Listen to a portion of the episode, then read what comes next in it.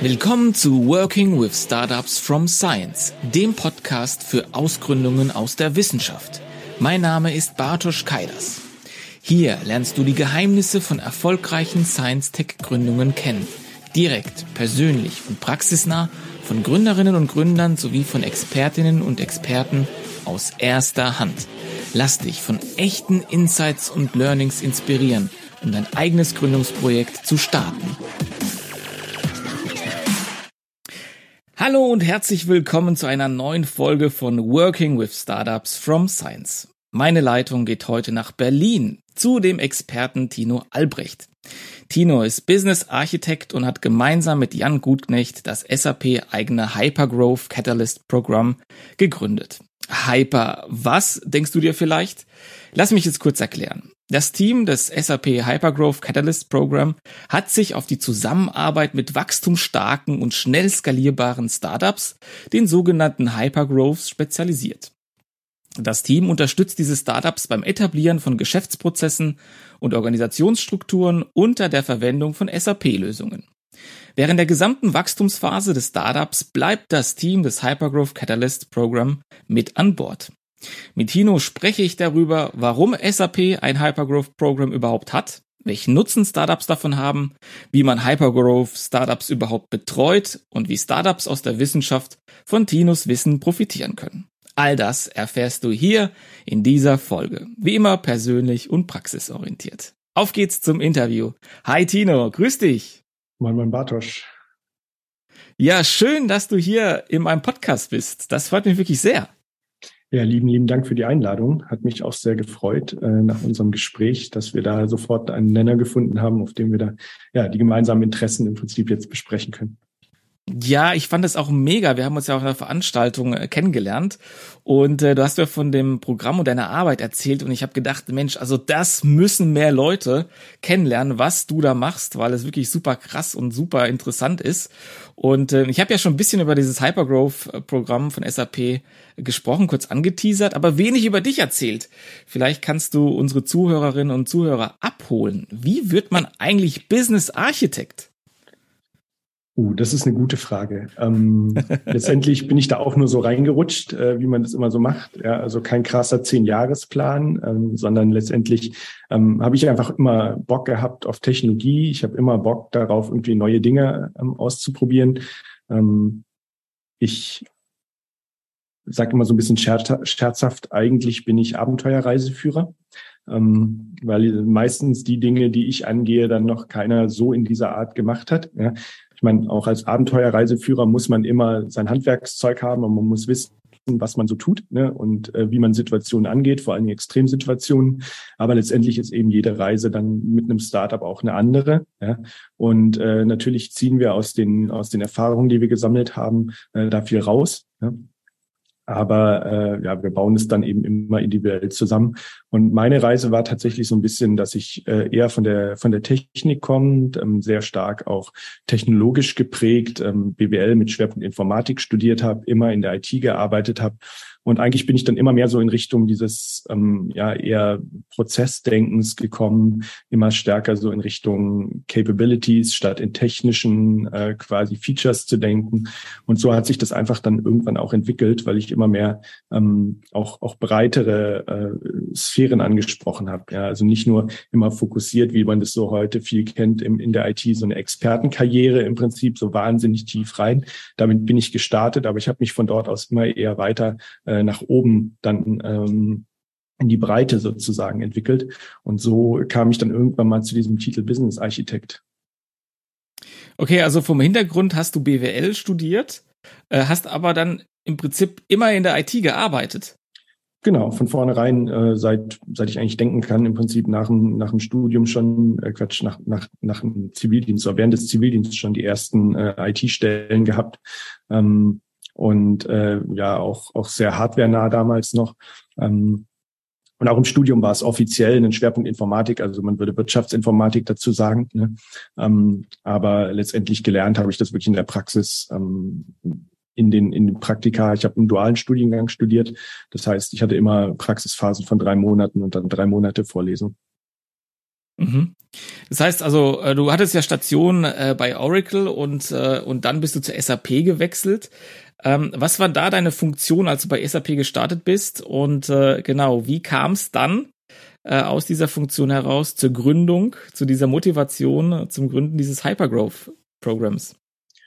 Also zur SAP bin ich tatsächlich gekommen, im Prinzip mit diesem, ähm, mit dieser Funktion Solution Architect oder dann später auch Business Architect, also größere Lösungen zu denken und zu bauen. Ja. Ähm, immer in einer vertriebsnahen Rolle, also nie im Consulting, sondern immer eher vertriebsnah, weil ich es auch sehr schätze, dass ich äh, jetzt nicht irgendwie tagelang beim, beim Kunden vergraben bin, ja, sondern eben auch die kreative Freiheit habe, einfach äh, das, das von zu Hause aus zu machen. Ähm, endlich dazu kam, dass wir, äh, dass wir das Team gegründet haben, ist äh, ja auch organisch gewachsen, sage ich mal. Ja. Ähm, auch da wieder kein Masterplan. Ich, ich glaube ehrlich gesagt auch gar nicht so stark an solche Masterpläne von fünf bis zehn Jahren, okay. sondern ich war im Mittelstandsteam von SAP ähm, und äh, habe äh, da dann äh, ein, sag ich mal, ein Unternehmen an ja, äh, betreut, was äh, sehr, sehr spannend war. Das ist inzwischen in den DAX aufgestiegen und ähm, habe im Prinzip so eine Reise dorthin gelegt. Und damals habe ich dann in dem Team Jan kennengelernt und wir haben halt gesagt, naja, es müsste eigentlich mehr von dieser Sorte geben. Und dann haben wir uns angefangen, mit dieser Szene zu beschäftigen, haben uns angefangen, äh, dann auch in seinem Vertriebsgebiet letztendlich erstmal umzugucken und haben da dann äh, spannende Unternehmen gefunden und haben gesagt, okay, so wie wir dieses eine, diese eine Reise gemacht haben, müssten wir doch eigentlich auch diese Reise mehrfach machen können. Und dann haben wir einfach mal losgelegt und äh, dann ein Jahr später auch tatsächlich den offiziellen Auftrag gekriegt, das jetzt Vollzeit machen zu dürfen. Ähm, sind jetzt seit knapp drei Jahren da unterwegs und ähm, haben ja inzwischen zehn solche Reisen im Prinzip durchgemacht. Mhm. Ja, das hört sich ja richtig cool an. Das hört sich ja nach Intrapreneurship an, also dass ihr im Unternehmen da einfach äh, unternehmerische Chancen wahrgenommen habt und die dann auch umgesetzt habt. Und das Schöne, was ich jetzt da raushöre, dass ihr auch das, das äh, Backup vom, von der, vom großen Konzern dann auch hattet. Ja, absolut. Also ähm, wir haben natürlich da, wie das immer so ist, intern dann hart für äh, arbeiten müssen. Das ist sozusagen dieses Potenzial, was dieser ähm, Markt der Hochpotenzial-Startups im Prinzip auch für SAP in der Zukunft bietet, dann äh, gesehen wird. Ne? Das ist natürlich erstmal jetzt nicht das, wo, woran die Leute im Konzern denken. Ja? Allerdings hatten wir eben diese eine schöne Blaupause. Ja? Und äh, wenn man die dann halt hochgehalten hat, dann haben die natürlich auch relativ schnell das Potenzial gesehen. Und wenn man gesagt hat, ich habe hier noch irgendwie fünf, sechs andere, die in diese Richtung gehen könnten, ja, dann ähm, war das eigentlich relativ einfach. Ja. Man musste dann eher so ein bisschen die Euphorie bremsen und sagen, hey Leute, das ist ähm, eine Wette. Ne? Das ist wie so ein Venture Capital äh, Ansatz im Prinzip. Ähm, das wird jetzt nicht jeder, den wir irgendwie anfassen, durch die Decke gehen. Wir geben uns natürlich Mühe. Ähm, in der Auswahl dieser, dieser Unternehmen die richtigen zu finden. Ja. Nichtsdestotrotz müssen wir uns in die Augen schauen und sagen, hey, ne, ähm, es wird das eine oder andere Unternehmen, das wir, das wir betreuen, halt auch nicht schaffen. Und dann haben wir da halt relativ viel Zeit rein investiert und damit halt auch relativ viel Geld investiert. Ne. Ähm, aber das ist auch okay, ja, weil ähm, wir mhm. glauben von vornherein an diese Unternehmen, mit denen wir arbeiten. Und ähm, manchmal passt einfach das Marktumfeld nicht. Äh, manchmal kommen andere externe Faktoren dazu. Manchmal trägt einfach das Produkt oder der Service dann nicht so, wie man sich das vorstellt. Und das ist einfach, ähm, das ist das Leben dann. Ne? Ja, äh, spannend. Lass uns mal näher auf das Programm eingehen. Äh, viele fragen sich wahrscheinlich, was ist denn jetzt der Unterschied zu einem Hypergrowth Startup und einem normalen Startup? Ja, tatsächlich wahrscheinlich in, in erster Linie erstmal die Ambition. Ne? Ähm, also wie schnell will ich das Geschäft aufziehen? Ja, und ich glaube, wenn man, wenn man selber gründet, ich meine, wir haben ja im Prinzip dann auch intern selber gegründet, dann muss man sich ja Ziele setzen. Ja? Und ähm, die, die, und der Unterschied, den ich immer sehe, ist eben die, die Wachstumsambitionen zum Schluss. Ne? Oder, oder wie soll ich sagen? Also es geht, geht nicht nur um, um klassisches Wachstum im Sinne von User oder Umsatz oder so, sondern auch einfach äh, so einen Markt aufzurollen. Ja, also mit einer, mit einer wirklich krass differenzierenden Technologie ähm, nochmal einen, einen Markt komplett neu denken. Ne? Ähm, ich glaube, wir kommen da später auch nochmal drauf. Es gibt da so ein Beispiel mit, mit einem Elektroautohersteller, der einfach mhm. gesagt hat, okay, ich baue da Solarpaneele drauf. Ja, das ist schon mal eine so eine Disruption, wo ich sage, ähm, das ist richtig klasse. Ja, Aber ähm, eigentlich so richtig spannend wird dieses Unternehmen erst, weil es äh, letztendlich dieses Sharing, ähm, Carsharing, Ridesharing, auch Powersharing direkt in die Plattform eingebaut hat. Ja. Und das ist für mich so ein disruptiver Ansatz, wo ich sage, okay, Auto, ja, mal wirklich vom, von der sozusagen Mobilität her gedacht und nicht nur von, ich habe ein Stück, was mich bewegt, weil das würde ein Fahrrad im Prinzip genauso tun. Ja? Ähm, und ähm, diese, diese Vision, einfach Dinge äh, zu verbinden, ja, und nicht, nicht einfach zu sagen, okay, ich baue jetzt das 15. Elektroauto, ja, sondern was, was ist der quasi, was ist der, der richtige Nutzen für die Gesellschaft davon? Ne? Mhm. Okay, also ich höre raus, dass natürlich ein Hypergrowth braucht eine, eine, eine starke Technologie, die disruptiv ist, die vielleicht auch Plattformcharakter hat. Ähm, ist es sozusagen die einzige Ebene, die für ein Hypergrowth spricht? Oder was muss dann sozusagen noch dahinter sein, ja, dass man äh, von dieser schnell skalierbaren äh, Art und Weise irgendwie profitiert? Also definitiv das Team. Ne? Also die Gründer sind äh, essentiell wichtig. Ähm, einerseits als Visionäre, andererseits aber eben auch als als quasi Unternehmenslenker, die die das Ganze in, in, ja, in, in die Bahnen lenken. Ja? Ähm, mhm. Und dann aber tatsächlich auch die Fähigkeit, eben relativ schnell auch loszulassen, ja, was natürlich schwierig ist, wenn ich wenn ich selber gegründet habe, und sich ein Team reinzuholen, was dann die die eigenen Fähigkeiten noch wirklich komplementiert. Ne? Also ähm, auch eher ältere Leute vielleicht dazu zu holen, die die Erfahrung mitbringen, ja, die schon einfach irgendwie in der Branche dann Fuß gefasst haben und sagen, okay, ähm, das haben wir jetzt schon ein paar Mal versucht. Das geht definitiv schief, ja, wenn du es genau so machst, aber dann eben auch die Offenheit mitbringen zu sagen, nee, cool, aber ne, unter dem Gesichtspunkt lass es uns so nochmal probieren. Ja, also es ist immer auch so ein Balanceakt dann eben auf, auf äh, Erfahrung zu setzen. Ne? Aber es gibt natürlich einen Haufen äh, Leute, die einfach auch Bock haben, dann in so einer, in so einem neuen dynamischen Umfeld einfach nochmal Dinge auszuprobieren ja? und zumindest die, die gröbsten Fettnäpfchen dann zu verhindern. Ja? Mhm. Äh, wie, wie scoutet ihr denn die Startups oder kommen die Startups zu euch?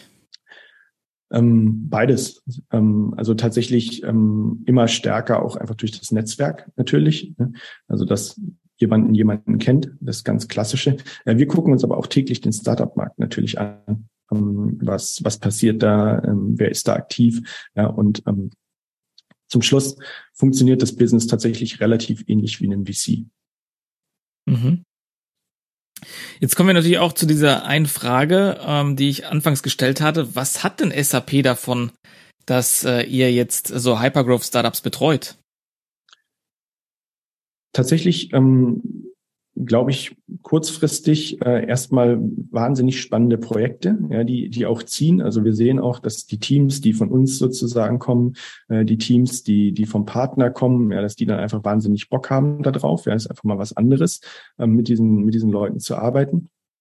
Und ähm, das zweite ist natürlich langfristig gesehen ganz einfach, ja, dass das die Unternehmen sind, die in Zukunft unsere, unsere Wirtschaft gegebenenfalls dominieren werden. Ja. Und natürlich hat da äh, jedes Unternehmen letztendlich ein Interesse daran, ähm, solche Unternehmen in seiner, in seiner Kundenbasis zu haben. Mhm. Es bringt mich natürlich äh, zu, zu dieser letzten, ich sage jetzt mal, Frage, die so ums Programm geht, bevor wir dann auch gucken mal, wie das genau funktioniert bei euch. Äh, viele werden sich wahrscheinlich fragen, okay, äh, kostet das denn Geld? Muss ich Shares abgeben? Wie sieht das aus? Welche Verpflichtungen habe ich vielleicht auch als Startups, als Startup, wenn ich bei euch im Programm drin bin? Also da wir es tatsächlich eher einen Invest in die Zukunft auch sehen und eine langfristige Beziehung, ähm, haben wir uns bewusst dagegen entschieden, äh, Shares zu nehmen. Ähm, relativ simpel. Sobald ich quasi Anteilseigner bin, äh, gucke ich auf ein Unternehmen anders. Ja.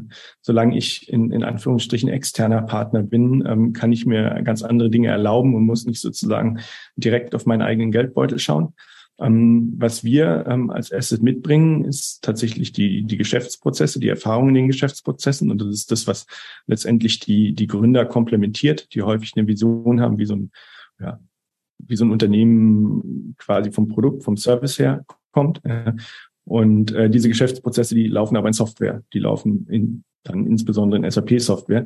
Das heißt, wir wollen dann schon, äh, dass äh, eben bestimmte Geschäftsprozesse erstmal auch am Beginn von uns abgedeckt sind, ähm, sorgen dann aber eben auch dafür als, als quasi Asset, dass die natürlich ähm, so aufgesetzt sind, dass sie auch skalieren.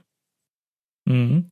Ja, das hört sich doch, ähm, finde ich, nach einer Win-Win-Situation an. Im Prinzip ähm, helft ihr ja Startups, die richtigen Prozesse schon zu strukturieren, aufzusetzen, die dann auch in SAP abbildbar sind in den Softwarelösungen, um dann entsprechend halt die Zeit zu sparen, äh, wenn ein Startup skaliert, das Ganze wieder umzustellen, die ganzen Workflows, die man, die man irgendwo im, im Startup etabliert hat, ähm, dann aufwendig halt umzubauen und damit es halt wieder passt. Genau. Also es hört sich ja echt so wie so eine Startup, äh, wie so eine Autobahn an. Ja, also es ist natürlich in der Theorie sehr, sehr einfach. In der Praxis ähm, muss man dann eben doch wieder äh, sagen, es ist eine Abenteuerreise. Ja, nichtsdestotrotz haben wir es äh, bisher sehr gut hingekriegt. Und ähm, ja, also es geht halt vor allen Dingen auch darum, äh, wie du sagtest, ne, die, die, die Weichen zu stellen, dass man, dass man dann wirklich, wenn man skalieren möchte, auch skalieren kann. Ja. Ähm, es gibt also diesen Begriff der Technical Depths. Ja. Also wenn ich natürlich einfach immer nur jedes Problem löse, äh, so dass es gerade mal so gelöst ist, ja, dann baue ich mir natürlich irgendwie so einen Zoo zusammen, der, der nicht wirklich äh, skaliert. Ja. Und ich habe einen Haufen von Schnittstellen, die mich auf lange Sicht wahnsinnig viel Geld kosten. Ähm, und da gehen wir eben sehr stark rein mit unserem Wissen und sagen, Leute, ähm, ne, wenn ihr das so und so baut, ähm, dann äh, wird es halt irgendwann schwierig. Ja, guckt euch mal an, ob ihr es nicht so machen wollt. Ähm, und wir haben halt auch im Team wirklich Expertise von Leuten, die einfach auf diesen Reisen schon waren, die, die bis in die Tiefe in der Technik gegangen sind. Mhm. Wie groß ist euer Team? Zu wie viel Arbeit arbeitet ihr? Also in dem, in dem Kernteam sind tatsächlich so um die zehn Leute. Ne? Aber wir haben natürlich jetzt über die Zeit ein sehr, sehr breites Netzwerk uns äh, erschaffen und nicht alle, die, die mit mhm. uns da arbeiten, arbeiten dann immer Vollzeit. Ja? Und gerade die Leute, die eben technische Expertise haben in so einem Umfeld, die sind natürlich auch an anderen Stellen gern gesehen. Mhm. Ja, du nutzt das, äh, du nutzt die Analogie der Reise äh, ganz gern und auch auf deiner LinkedIn-Seite beschreibst du dich auch als Reiseführer, was ich wirklich sehr, sehr cool finde. Vielleicht kannst du uns auf so eine Reise mal mitnehmen äh, und bisschen aus deiner Vergangenheit berichten. Wie, wie war das denn mit einem Hypergrowth-Startup zusammenzuarbeiten? Und du hast ja so ein bisschen auch äh, ein, ein Elektrowagenhersteller erwähnt. Äh, vielleicht kannst du uns mal mitnehmen. Wie war das denn die, in der Betreuung? Was waren da deine Learnings, Insights, die du mit uns teilen kannst? Ja, also die, wie gesagt, jede Reise ist da sehr speziell. Die war sicherlich emotional auch turbulent, ja, ähm, ohne zu viel zu verraten. Äh, das, das Unternehmen stand auch mal kurz äh, vor dem Ende sozusagen. Ja, okay, ja, spannend. Ende, muss man sagen. Ja, ähm, also wir haben das sehr früh kennengelernt. Auch, auch da gucken wir eben, dass wir wirklich die Unternehmen sehr, sehr früh äh, mit reinnehmen. Und ähm, das stand dann von der Finanzierung her sehr stark auf der Kippe und die sind auch mal über den Crowdfunding zurückgekommen. Das war phänomenal, ähm, muss man wirklich sagen. Und erst dann war tatsächlich auch die, die Breite geschaffen, ne, dass dann da die Mitarbeiter da waren, dass die Strukturen innerhalb des Unternehmens auch geschaffen waren, äh, um dann da solche Geschäftsprozesse einzuführen. Ne. Ähm, und äh, was ist so, was sind so die Key Learnings letztendlich? Ich meine, aus, aus jedem, aus jeder aus jedem Kundenengagement ziehen wir dann unsere Learnings raus, ähm, dokumentieren die auch, ähm, bringen die den anderen dann mit. Ja. Äh, in diesem Fall war es sicherlich so, dass man einfach auch ähm, ja nicht nur äh, war auch eine unserer ersten Engagements. Ähm, da war so das Key Learning, dass man äh, auch, auch darauf achtet, gibt es eigentlich eine Struktur im Unternehmen, gibt es die richtigen Leute, die dann schon auch auf der anderen Seite da sind, dass man sie, dass man die Dinge angehen kann. Ja, also Tino, ich kann mir vorstellen, wie gesagt, ein Startup, äh, das jetzt, von dem du erzählt hast, es kommt zu dir, vielleicht direkt aus der Wissenschaft, haben vielleicht eine, Förderung gehabt und äh, kommen jetzt und, und ja, bewerben sich, sprechen mit euch und ihr findet das Thema spannend, es ist disruptiv. Was passiert dann mit dem Startup? Was, was macht ihr dann? Also als allererstes lernen wir uns kennen, ne? so ganz klassisch und wir sprechen einfach so über das gesamte große Ganze, das Geschäftsmodell, ähm, wie, wie soll das alles funktionieren, ähm, gibt es da eine Idee, gibt es da keine Idee, ja? ähm, da steuern wir natürlich häufig auch schon Beispiele dann bei von anderen Unternehmen, die wir gesehen haben. Ja? Ähm, wenn wir dann sagen, das passt, ja, also auch von beiden Seiten, es muss ja auch immer sozusagen persönlich passen. Es muss der Zeitpunkt letztendlich auch passen, ja, dass die Gründer sagen, ich will jetzt da Zeit rein investieren, ja, weil die ist ja per se knapp.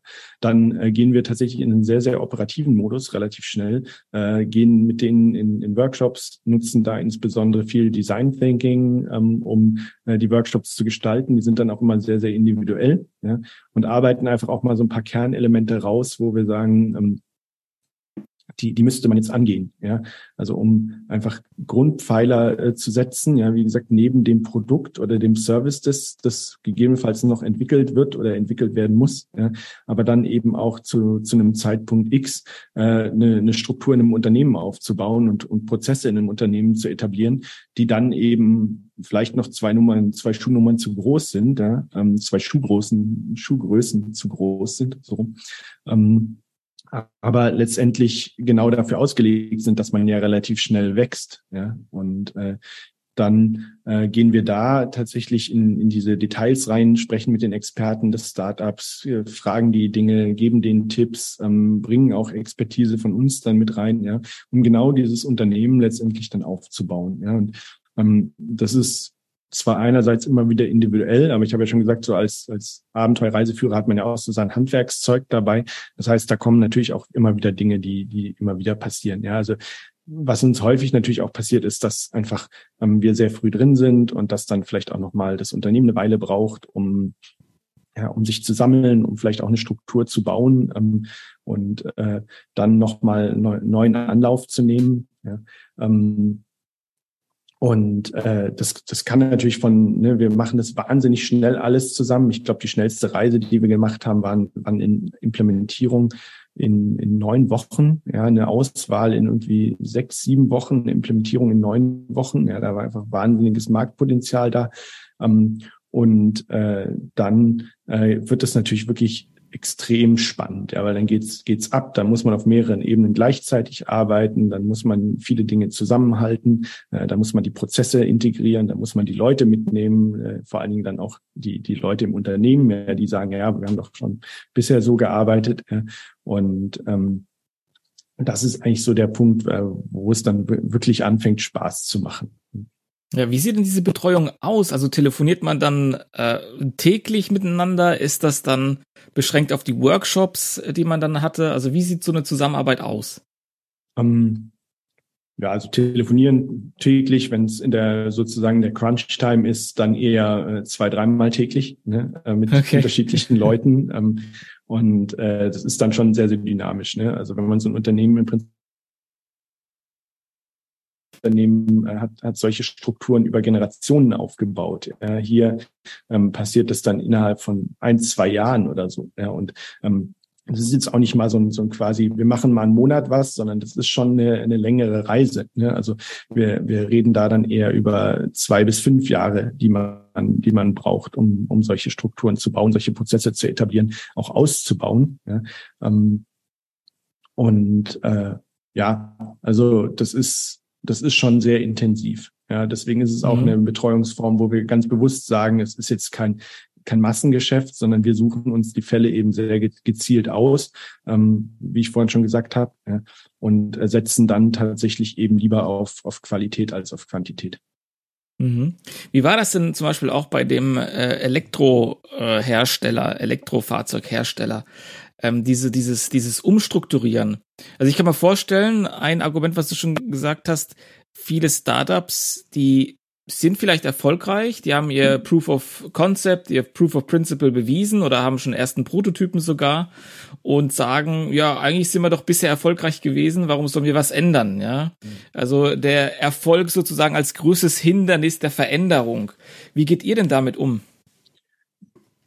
Also da müssen wir auch die Kirche im Dorf lassen. Ne? Wenn die Gründer sagen, wieso geht doch auch ohne euch, ja, dann sagen wir, okay, ähm, dann passt es vielleicht halt auch mental nicht so gut. Ja? Die, die Leute, mit denen wir dann zum Schluss zusammenarbeiten, die sehen dann schon den, den Wert, den wir eben auch mit reinbringen, die Erfahrung, die wir reinbringen, ja, und sehen das tatsächlich als Asset an, ähm, da, was wir tun. Ja? Also da bin ich halt auch relativ entspannt. Ja, es ist ja nicht so, dass, dass nur wir die Wahrheit mit Löffeln gefressen haben, sondern da gibt es sicherlich auch noch äh, viele andere gute Leute draußen. Ähm, ja, also so ein, so ein Prototyp und, und so erste Erfahrungen helfen natürlich schon, ne, weil dann hat man auch den, den Praxisbezug. Aber wenn man dann eben mal weiterdenkt und sagt, ne, okay, jetzt habe ich einen Prototyp gebaut, ja, aber sowas soll vielleicht in eine Serienfertigung gehen, ja, dann brauche ich ja ganz andere Prozesse, dann brauche ich auch ganz andere Skills in einem Unternehmen. Ja, und das, dann kommen wir im Prinzip wieder an diesen Punkt zurück.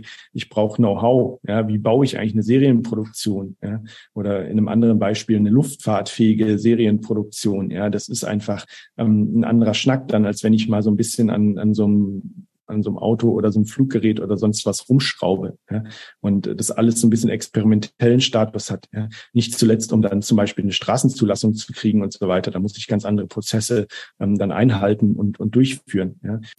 ja, Tino, was sind denn die größten Herausforderungen gerade von so technischen Teams? Ja, also letztendlich sind ja die meisten Startups in irgendeiner Form eine Tech-Company. Ne? Das heißt, sie sehen das auch als Kernkompetenz von sich an und die sind auch alle ähm, wahnsinnig talentiert darin, ein Produkt oder einen Service zu bauen. Ja? Ähm, sie denken aber dann eben auch sehr produkt- und serviceorientiert im Prinzip und inter, ich sag mal so, ähm, sie, sie unterschätzen so ein bisschen die Komplexität einer internen IT. Ja, und häufig gibt es dann auch so einen, der macht die IT, manchmal noch mit, manchmal ist der tatsächlich schon Vollzeit dann. Ja, und ähm, der kämpft dann im Prinzip an so den verschiedenen Ecken und Enden. Ja, der soll irgendwie gucken, dass das Netzwerk steht und der soll irgendwie gucken, dass die Computer alle funktionieren. Dafür ist er eigentlich mal eingestellt worden. Und dann wächst so ein Unternehmen und ähm, das soll aber dann plötzlich soll der ein HR-System betreuen. Ja, und dann soll der vielleicht irgendwie noch ein Finanzsystem betreuen. Und irgendwann stößt er vielleicht auch mit, mit seinen Skills an die Grenzen. Ja, und vor allen Dingen ist er aber halt letztendlich immer so Spielball, ähm, klingt jetzt ein bisschen negativ, aber so ein bisschen Spielball der, der Fachabteilung, die halt sagen, ja, ich habe hier ein Problem und ich habe auch eine Lösung dafür und hier gibt es eine SaaS-Software, die, die führe ich jetzt mal ein. Ne? Und das führt halt zwangsläufig dazu, so dass man wirklich ganz viele Integrationspunkte irgendwann aufbaut oder manuelle Datenübertragung hat. Ja, und das ist natürlich wunderbar funktioniert, wenn man das irgendwie dreimal im Monat macht, dass man Leute einstellt. Ja, aber wenn man äh, hingeht und sagt, ich stelle 50 neue Leute im, im Monat ein oder ähm, auch vielleicht über zwei, drei Monate, ja, dann, dann wird dieser Prozess auf jeden Fall schon schwieriger. Ne? Und ähm, das gleiche eben auch, wenn man, wenn man das in Bestellungen denkt, zum Beispiel, ne? also ne, zehn Bestellungen am Tag kriege ich auch wunderbar mit Excel abge, abgewickelt. Ja. Ähm, ich sage immer so ein bisschen Excel, Excel und Scotch Tape, ja, also Excel und Tesafilm, ja, äh, funktioniert echt lange, ja, aber irgendwann stößt halt an seine Grenzen. Ne? Plötzlich mache ich das nicht nur in, in Deutschland vielleicht, wo die meisten ja doch noch starten jetzt, ähm, sondern dann mache ich das auch mal irgendwie für Frankreich und dann komme ich plötzlich in ganz anderes auch Rechtsgebiet rein, muss plötzlich ganz andere steuerliche Anforderungen denken und so weiter. Und dann habe ich eben sehr schnell, ohne es zu wissen, diese Technical Depths aufgebaut. Ja, ich habe Entscheidungen getroffen, die in dem späteren äh, Zyklus ähm, mich dann wahnsinnig viel Zeit und Energie kosten, letztendlich äh, die wieder auszumerzen. Ja, und wenn ich da kommen wir dann eben rein und sagen, ja, Ne, es gibt halt bestimmte Strukturen, gerade so in ganz banalen Dingen wie Buchhaltung und ähm, vielleicht auch Bestellwesen, ja, dass ich halt mal irgendwie nicht einen riesen Zoo an Geräten kaufe, sondern mich doch irgendwie relativ früh vielleicht mal darauf beschränke zu sagen, ein, zwei Hersteller, da hole ich meine Laptops. Ja, ähm, und äh, es gibt dann einen Bestellprozess. Ne? Also es ist auch klar, wenn etwas geliefert wird, wer hat's bestellt, ähm, ist die Rechnung gerechtfertigt zu dem Preis und so weiter. Ja. Ähm, Dinge, wo dann halt auch ganz schnell die Investoren oder die Wirtschaftsprüfer drauf gucken. Ja. Das sind eben Dinge, die die sehr schnell auch nicht mehr mit Excel äh, abzuhandeln sind, beziehungsweise es wird dann einfach wahnsinnig unübersichtlich und ich verbrauche wieder wahnsinnig viel Energie im Prinzip da rein, diese Firma zu managen. Ja, und das muss letztendlich nicht sein. Und das ist, glaube ich, die größte Herausforderung von so Teams, die, die insbesondere so tech-mäßig gestartet sind, dass sie halt sagen, ja, also das mit dem Produkt und dem das haben wir im Griff. Ja, das ist überhaupt kein Problem. Da haben wir auch die Skills für. Aber so dieses klassische eine Unternehmensarchitektur im Prinzip wirklich von klein auf zu denken und zu sagen, ja, wie, wie sieht denn das aus? Welche Fähigkeiten brauche ich als Unternehmen denn eigentlich in der IT? Ja, das haben eben die wenigsten. Und das ist genau was, was wir als Expertise von uns aus dem Team mhm. auch mitbringen. Jetzt wird vielleicht jemand, der, der jetzt äh, zugehört hat, denken, hä, das hört sich doch nach einem Company Builder an. Was ist denn der Unterschied zwischen einem Company Builder und euren Leistungen, die ja wirklich sehr, sehr, sich sehr ähnlich anhören? Das ist wahrscheinlich auch bis zum gewissen Grad so, ja, dass, dass die sich überschneiden. Ähm, die, die Sache ist natürlich, äh, wir sind sehr praxisorientiert. Ja, also ich habe immer so das Gefühl, so Company Builder, ja, da kann man sehr viel Theorie lernen und ähm, ich habe in meinem Leben auch sehr viel Theorie gelernt, unter anderem zur IT-Architektur. Ja. Und eigentlich habe ich immer dann Spaß gehabt, wenn es wenn es so wirklich in der Praxis war und man nicht äh, irgendwie jetzt einfach mal sich mal Konzepte geschrieben hat für sechs Monate und die dann umgesetzt hat, sondern dass man wirklich gesagt hat, okay, wir machen das in Workshops und da weiß jemand, der bringt so ein bisschen mir die Theorie mit und dann eben auch parallel bei, ja, und ich habe dann vielleicht auch den ersten im Unternehmen, der der so einen Architekturentwurf dann auch auch zusammenhält und so weiter. Ja. Also da, da überschneidet sich das sicherlich ganz, ganz klassisch. Ja, aber ich, ich denke eben in der Praxis nur so geht's, wenn du halt auch das im Prinzip also ein bisschen als ähm, Business Building as a Service sozusagen ansiehst. Mhm. Ja, was eigentlich ganz cool ist, ja, auf jeden Fall. Also äh, nochmal ein kleines Recap. Also in der ersten Phase macht ihr halt ein Onboarding mit den mit den Teams. Ihr kommt zusammen, haltet ein paar Workshops, guckt äh, Design Thinking mäßig, wo gibt's Verbesserungspotenziale, ermittelt die Challenges, die man hat, auch die die Perspektive. Wenn das alles geklärt ist und man sich dann für eine Zusammenarbeit auch entscheidet, wie sieht dann die in der zweiten Phase, wie sieht dann die Zusammenarbeit aus? Also wird es dann mit der Zeit immer weniger Betreuung? Lässt man dann das Team laufen oder bleibt das gleichbleibend intensiv? Wann hört das auch auf diese Betreuung? Also gibt es da eine Deadline, die ihr euch setzt? Ähm, wie, wie ist das gehandhabt? Wie handhabt ihr das? Also es gibt keine finale Deadline, ähm, einfach weil die Fälle zu individuell sind. Ähm, es wäre einfach Unfug zu sagen, man macht das zwei Jahre und dann geht's nicht mehr. Ne? Sondern wir sagen eigentlich immer dann, wenn die Wachstumskurve eigentlich abflacht und es auch eine entsprechende Unternehmensstruktur gibt, die dann eben auch mit einem, mit einem klassischen Account-Team im Prinzip äh, klarkommt. Also eine ganz einfache Handreichung, wenn, wenn von, von unserer Seite aus drei Experten äh, mit demselben Ansprechpartner sprechen, ja, dann ist die Struktur halt noch nicht gegeben, dass äh, der äh, quasi, weiß ich, dreimal in der Woche mit, mit Leuten von uns spricht, sondern gibt es eben weiterhin diese, diese ganz klassische Betreuung, die wir jetzt anbieten, dass es einen Ansprechpartner gibt, der technisch ist, einen Ansprechpartner kommerziell ist, die agieren im Tandem und ähm, die stimmen sich sehr, sehr eng ab und die machen vor allen Dingen eben dann auch die Intros zu den fachlichen Kollegen, die da vielleicht reinkommen und, und erklären erstmal vorneweg schon mal die, die Besonderheiten dieses Falls. Ne? Und äh, wenn diese Strukturen eben auch auf, auf Kundenseite dann oder auf, auf Unternehmensseite gegeben sind, dann macht es natürlich irgendwann auch Sinn, dass dann die Experten untereinander sprechen und nicht mehr sozusagen der am Anfang sehr, sehr ähm, hilfreiche, diese Verdichtung, diese quasi ähm, Fokussierung auf einen Ansprechpartner, der alles zusammenhält, ja, die, die wird dann natürlich auch zum, zum Hindernis irgendwann. Ja.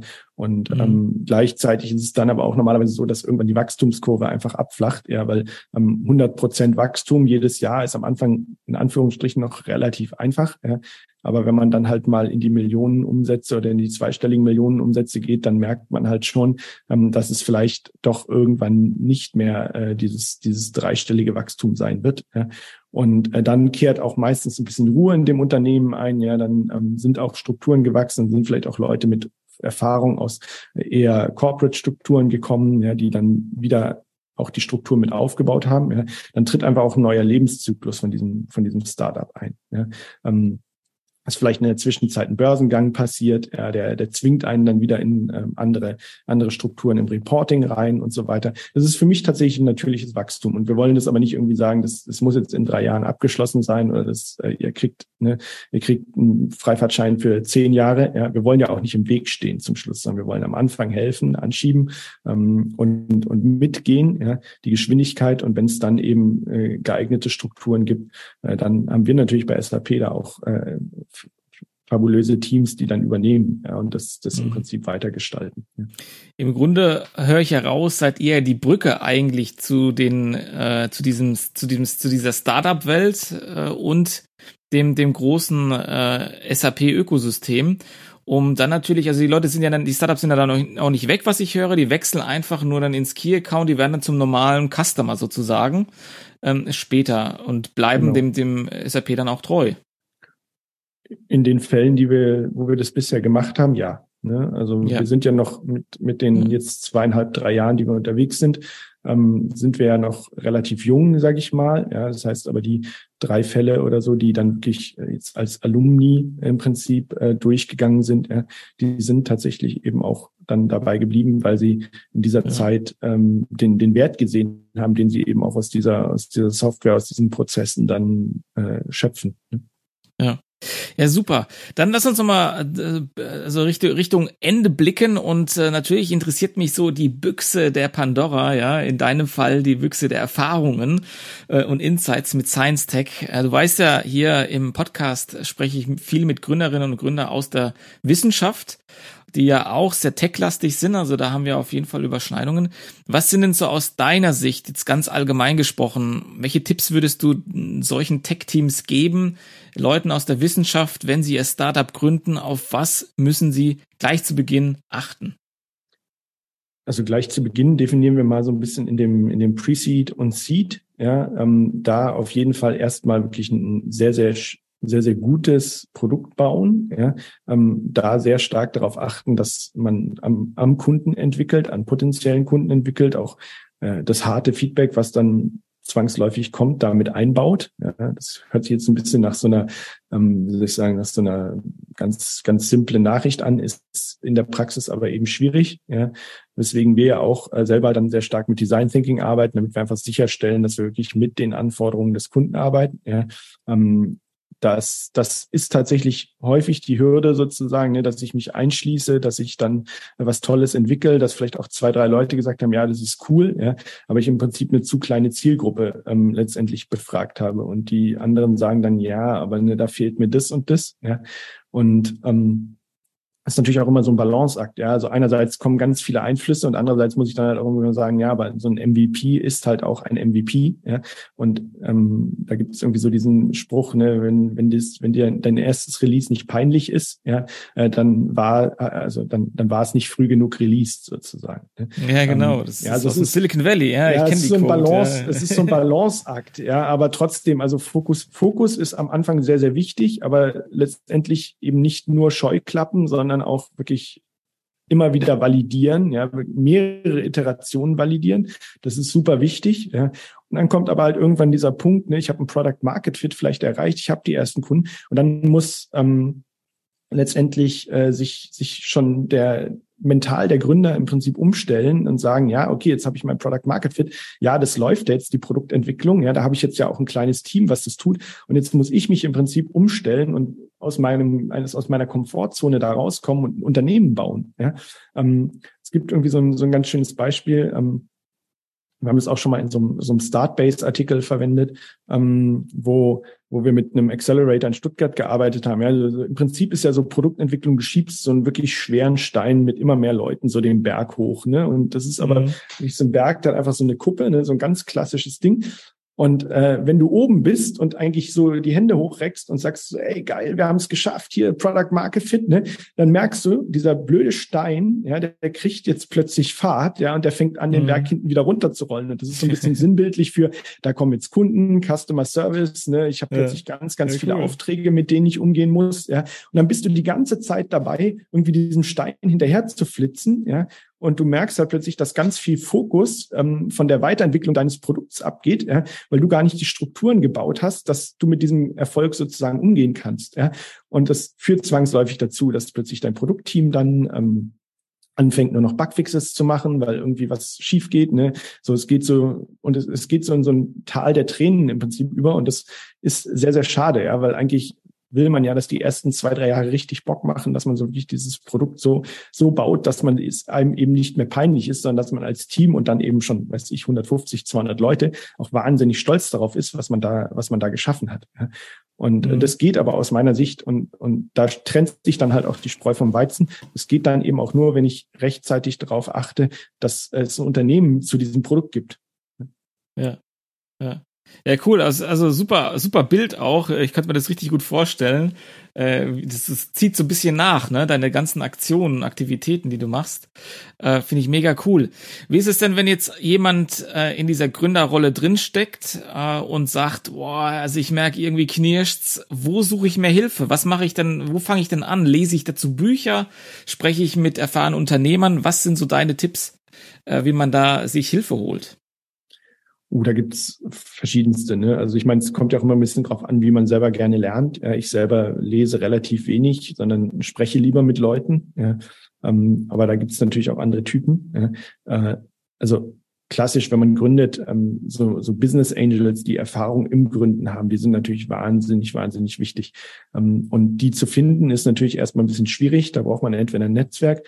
Es gibt aber auch äh, ein, ein ganz spannendes ähm, eine ganz spannende Matching-Plattform, die heißt AddedVal.io, also Added wie Added mhm. Value sozusagen, aber AddedVal.io. Ähm, die machen Matching von Gründern zu Business Angels. Ähm, das ist sehr, sehr spannend.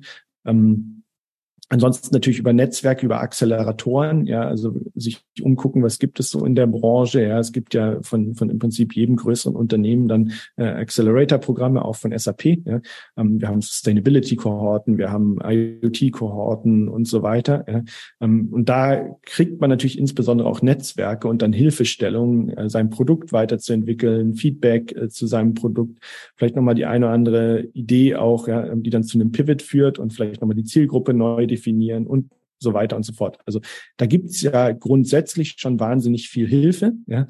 Ähm, man muss eben für sich das auch einmal klar kriegen, wo, wo will ich eigentlich hin, ja, und was hilft mir im nächsten Schritt dann auch tatsächlich. Ja. Also hilft es mir, drei Accelerator-Programme nacheinander durchlaufen zu haben? Vermutlich nicht. Ja. Ähm, zeigt eher, ich habe beim ersten Mal nicht das richtige Accelerator-Programm gewählt. Ja. Ähm, und äh, aber Leute an der Seite, ja, erfahrene Leute an der Seite, ähm, Business Angels äh, idealerweise helfen mir natürlich extrem. Mhm. Ja, super. Vielen Dank für die Hinweise schon mal.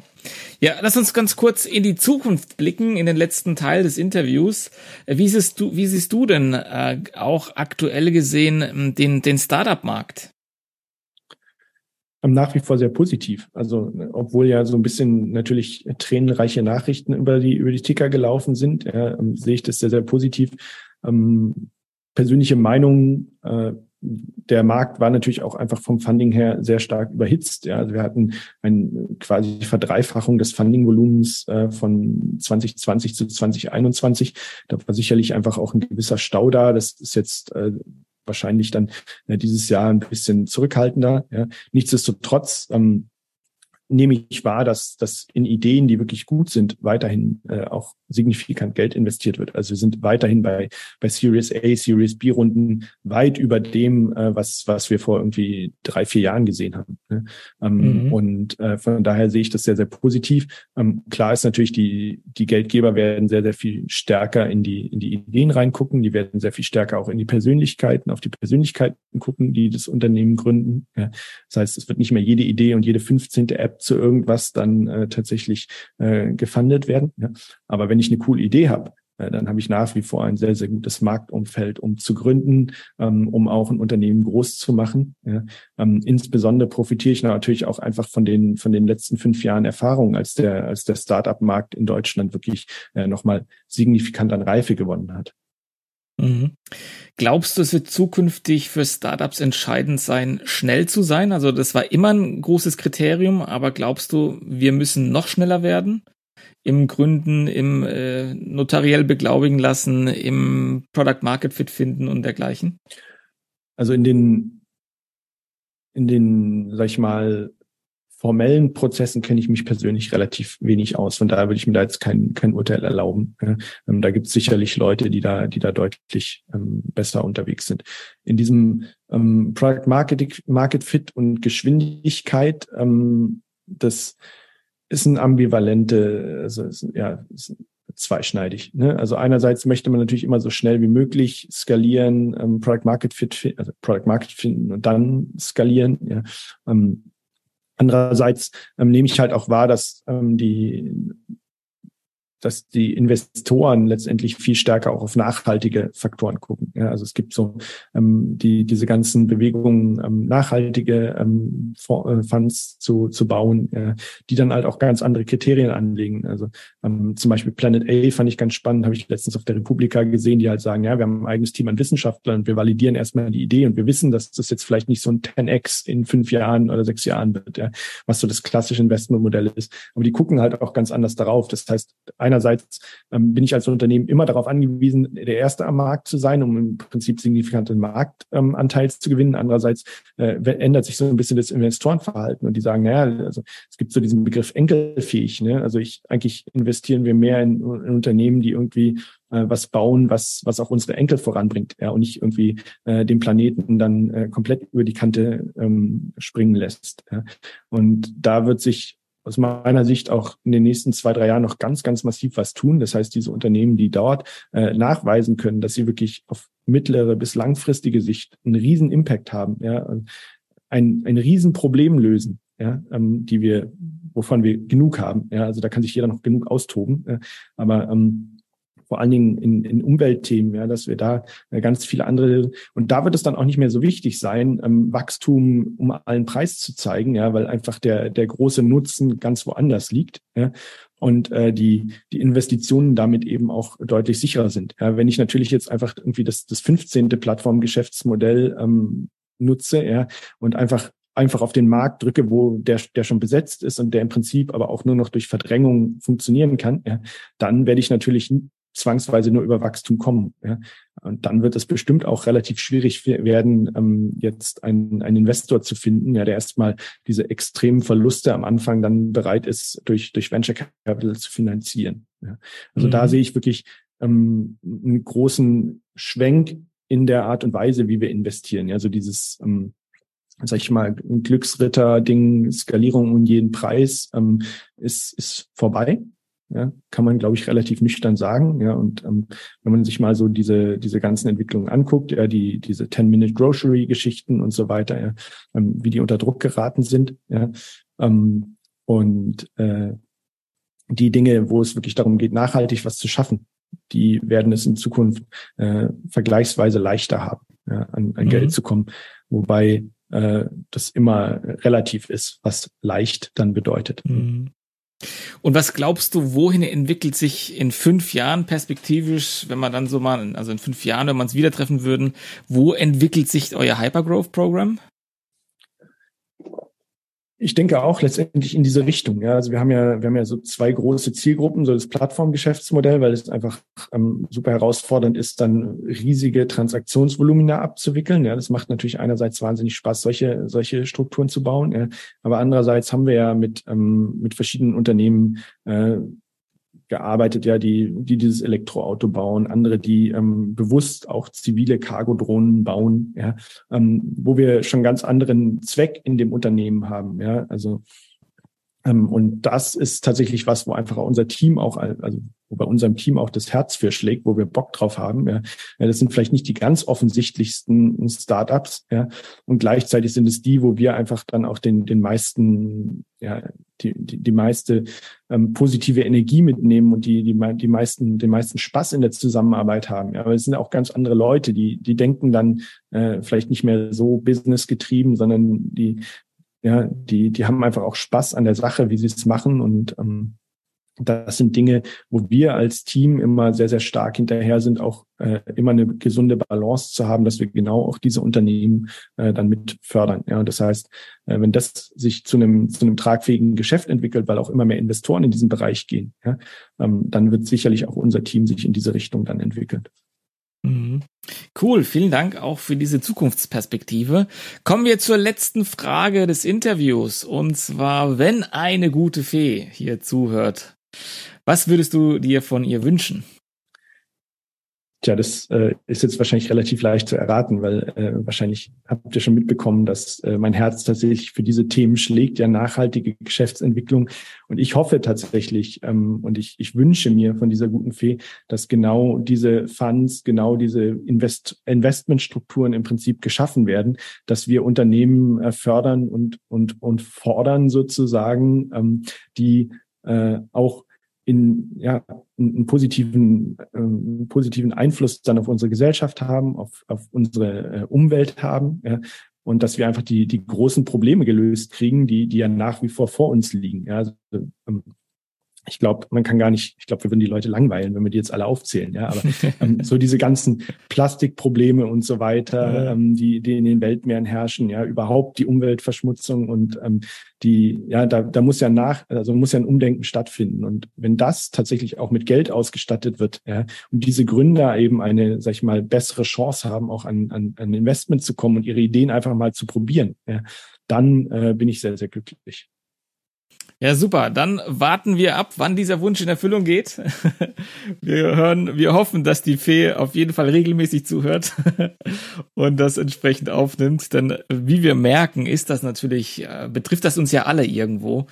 Ähm, auch sei es jetzt von, von, vom Wetter her, ja. Also das äh, ist ja schon diese Auswirkung, kriegen wir dann doch schon auch hier in Europa und überall auf der Welt zu spüren. Entsprechend schön wäre es, wenn die Fee diesen Wunsch auch irgendwie wahr werden lässt. Tino, vielen Dank für deine Zeit, für deine Insights, für das Vorstellen des SAP Hypergrowth Catalyst Programms. Es ist sehr, sehr spannend. Interessierte Startups, Gründerinnen und Gründer können sich auf jeden Fall mit dir über LinkedIn vernetzen und genau. dich anschreiben und dann einfach ähm, ja mit dir in Kontakt treten und vielleicht das die eine oder andere Frage, die jetzt noch offen geblieben ist, beantworten. Ich wünsche dir ganz viel Erfolg mit eurem Programm und äh, ja, freue mich, wenn wir uns mal wieder hören und auch wieder sehen. Ja, jetzt mit dem Wunsch äh, der da müssen wir natürlich auf jeden Fall äh, in, in naher Zukunft dann mal einen Wrap-up machen und gucken, ja, was daraus auf jeden Fall. Ist. Lieben Dank dir, Bartosch. Super, bis dann, ciao. Ciao.